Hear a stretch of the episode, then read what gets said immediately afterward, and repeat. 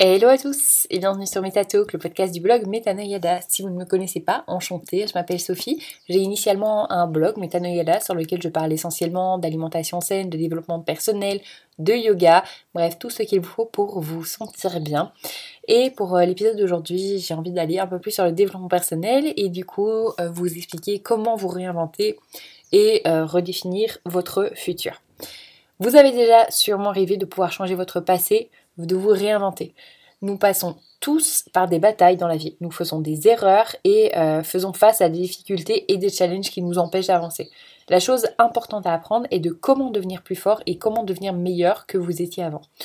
Cependant, c'est beaucoup plus facile à dire qu'à faire. Beaucoup d'entre nous se trouvent bloqués ou embourbés par certaines limitations qui nous empêchent d'atteindre nos buts et de progresser dans la vie. Ça peut être assez frustrant, particulièrement si vous vous sentez de cette manière depuis un moment, quand vous n'êtes pas capable de trouver une solution ou de, un moyen de sortir du trou, ça peut être démoralisant et euh, vous tirer finalement encore plus bas. Alors oui, c'est possible de se sortir de ces limitations et de recommencer à avancer dans la vie. Vous pouvez en effet prendre le contrôle de vos actions et réactions pour travailler avec elles à votre avantage. Et du coup, bah, j'ai quatre manières pour vous de vous réinventer dès maintenant pour pouvoir atteindre une meilleure version de vous-même. Première chose, rafraîchissez vos perspectives et réinventez-vous. Avant de décider de vous réinventer, c'est important de vérifier votre attitude. Si vous avez des pensées négatives sur la situation dans laquelle vous êtes, il y a de grandes chances que vous ne progressiez pas. Même si vous avez euh, ancré dans votre esprit que vous voulez changer, c'est particulièrement le cas lorsque vous vous prenez des bâches dans la tête depuis un moment. vous pourriez vous sentir habitué à la négativité finalement. Donc voici quelques attitudes négatives à éliminer et des positives à adopter. Première chose, limitez ou en tout cas retirez le discours autodestructeur et remplacez-le par euh, des affirmations positives du style je suis confiant, confiante en présence, en d'autres personnes. Tout va fonctionner pour moi. Les outils dont j'ai besoin pour réussir sont dans ma possession. Le bonheur est à ma portée. Je dirais non lorsque je n'ai pas le temps ou l'envie d'agir. La positivité est un choix que je choisis de faire. Mes engagements envers moi-même sont réels limiter ou en tout cas retirer également les personnes toxiques qui vont vous rabaisser plutôt que de vous lever. Remplacez-les par des personnes qui vous inspirent et vous tirent vers le haut. Limiter ou retirer le fait de vous comparer aux autres et remplacer le fait de vous comparer à qui vous vous étiez vous-même hier. Également limiter ou retirer euh, une abondance de oh j'aurais dû et de regrets et remplacez-le par une abondance de je pourrais faire. Apprenez de vos erreurs et avancez de manière productive. En maîtrisant simplement une perspective positive, on peut réellement changer la vision globale et se réinventer, et donc voir des possibilités qu'on n'avait pas avant. Deuxième chose, reconnaître le pouvoir de l'objectif. La prochaine étape pour dépasser ses limites, c'est de connaître son objectif. Quoi que ce soit que vous vouliez réussir ou faire, vous devez savoir pourquoi vous le faites. De cette manière, vous pouvez influencer votre attitude positive et vous amener où vous voulez aller. Votre objectif n'a pas besoin d'être révolutionnaire. Pas besoin de vouloir combattre toutes les injustices du monde, ça peut être aussi simple que de vouloir être plus sain pour vous et votre famille. La clé, c'est de savoir pourquoi vous faites ça. Ça doit avoir une signification dans votre vie. À plusieurs reprises, nous nous perdons, bloquons ou nous nous sentons démotivés. Et c'est souvent parce que notre but n'est pas clairement défini. S'il n'y a pas de réelle signification de chasser quelque chose, quel est l'intérêt de le faire? Pourquoi être motivé? Avoir un but donne simplement une direction. Et ça permet de comprendre ce qui est important et ce qui ne l'est pas.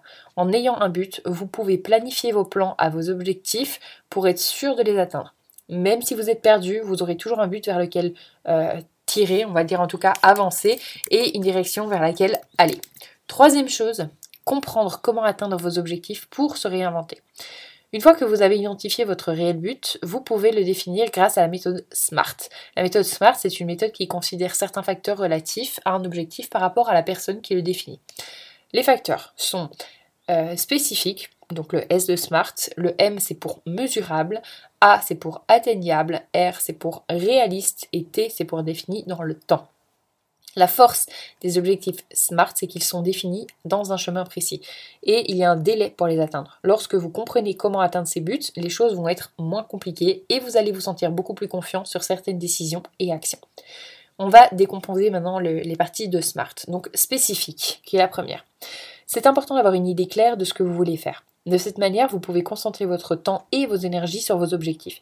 Également, avoir un but spécifique vous aide à rester à l'écart des distractions. Supposons que vous vouliez être plus sain. Juste dire que vous voulez être plus sain est beaucoup trop vague. À la place, vous pourriez dire je veux perdre 15 kilos en un an. Vous voyez, c'est super spécifique. Ensuite, mesurable. Vous voulez savoir quand vous aurez atteint votre but et vous devriez être capable de dire votre avancée dans le processus et le chemin qu'il vous reste à faire. Vous devez être spécifique envers le combien de votre objectif. Pour reprendre l'exemple que je vous ai donné, euh, donc l'objectif euh, de CNT, je pense qu'on est comme ça, euh, ça pourrait être je vais commencer par perdre du poids en faisant du sport trois fois par semaine. Ensuite, atteignable. Il faut regarder les compétences et les ressources que vous avez déjà et comparer les, aux choses que vous devez faire pour atteindre votre but et vous réinventer. Demandez-vous si vous pourrez apprendre ou obtenir les choses qui vous manquent maintenant. Un but euh, comme je veux perdre 20 kg en une semaine n'est clairement pas atteignable. Perdre du poids va en fait prendre plusieurs mois. Il faut être faut que ça soit réaliste. Et ça nous amène au deuxième point qui est justement le réalisme. Avant de vous engager à atteindre ces objectifs, vous devez définir à son, enfin vous devez le définir réalistement. Être réaliste signifie que vous êtes prêt à prendre tous les engagements nécessaires pour atteindre cet objectif. Cherchez tous toutes les statistiques, les faits, euh, les chiffres euh, pertinents pour votre, euh, pour votre objectif. Ensuite, considérez vos ressources telles que le budget, le temps, l'aide des autres, etc. Demandez-vous si votre objectif a un sens dans votre situation. Donc on reprend le cas de la perte de poids. Ce serait non réaliste et malsain de vouloir perdre 20 kg en une semaine. Et finalement, euh, défini dans le temps, tous les objectifs doivent avoir une date de début et une date de fin. Le fait de mettre une échéance à vos objectifs est une motivation suffisante pour vous inciter à agir. Sans échéance, ce n'est pas possible de savoir l'avancement dans les objectifs. Commencer à perdre 20 kg en faisant du sport 3 fois par semaine pendant les 12 prochains mois, c'est ce qu'on appelle un objectif défini dans le temps.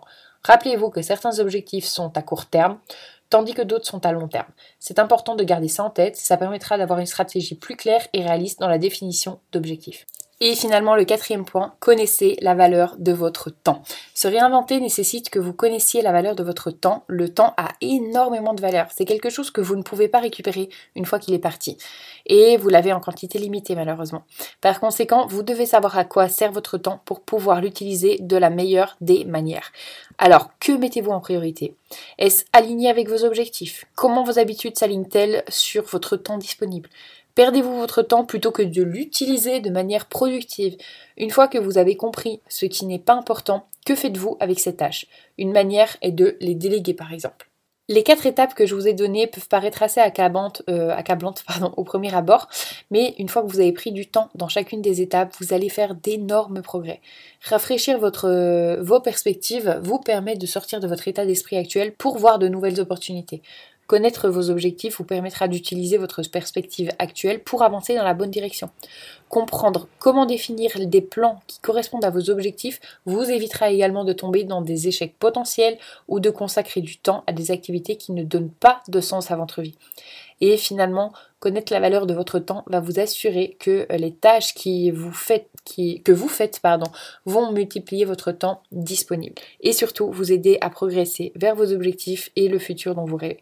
En implémentant les quatre étapes que je vous ai données, vous allez découvrir qu'il est possible de dépasser toutes les circonstances auxquelles vous faites face et vous allez être prêt à faire des actions qui s'alignent sur votre objectif. Voilà, j'espère que cet épisode vous aura plu, qui vous aura inspiré, qui vous aura motivé. Euh, si c'est le cas, ben, n'hésitez pas à me le faire savoir comme d'habitude. Ça me fait toujours autant de plaisir de voir que je peux vous aider. Donc n'hésitez pas, criez-le moi, envoyez-moi un mail, un commentaire, ce que vous voulez. Et puis moi je vous dis à bientôt pour un nouvel épisode. Salut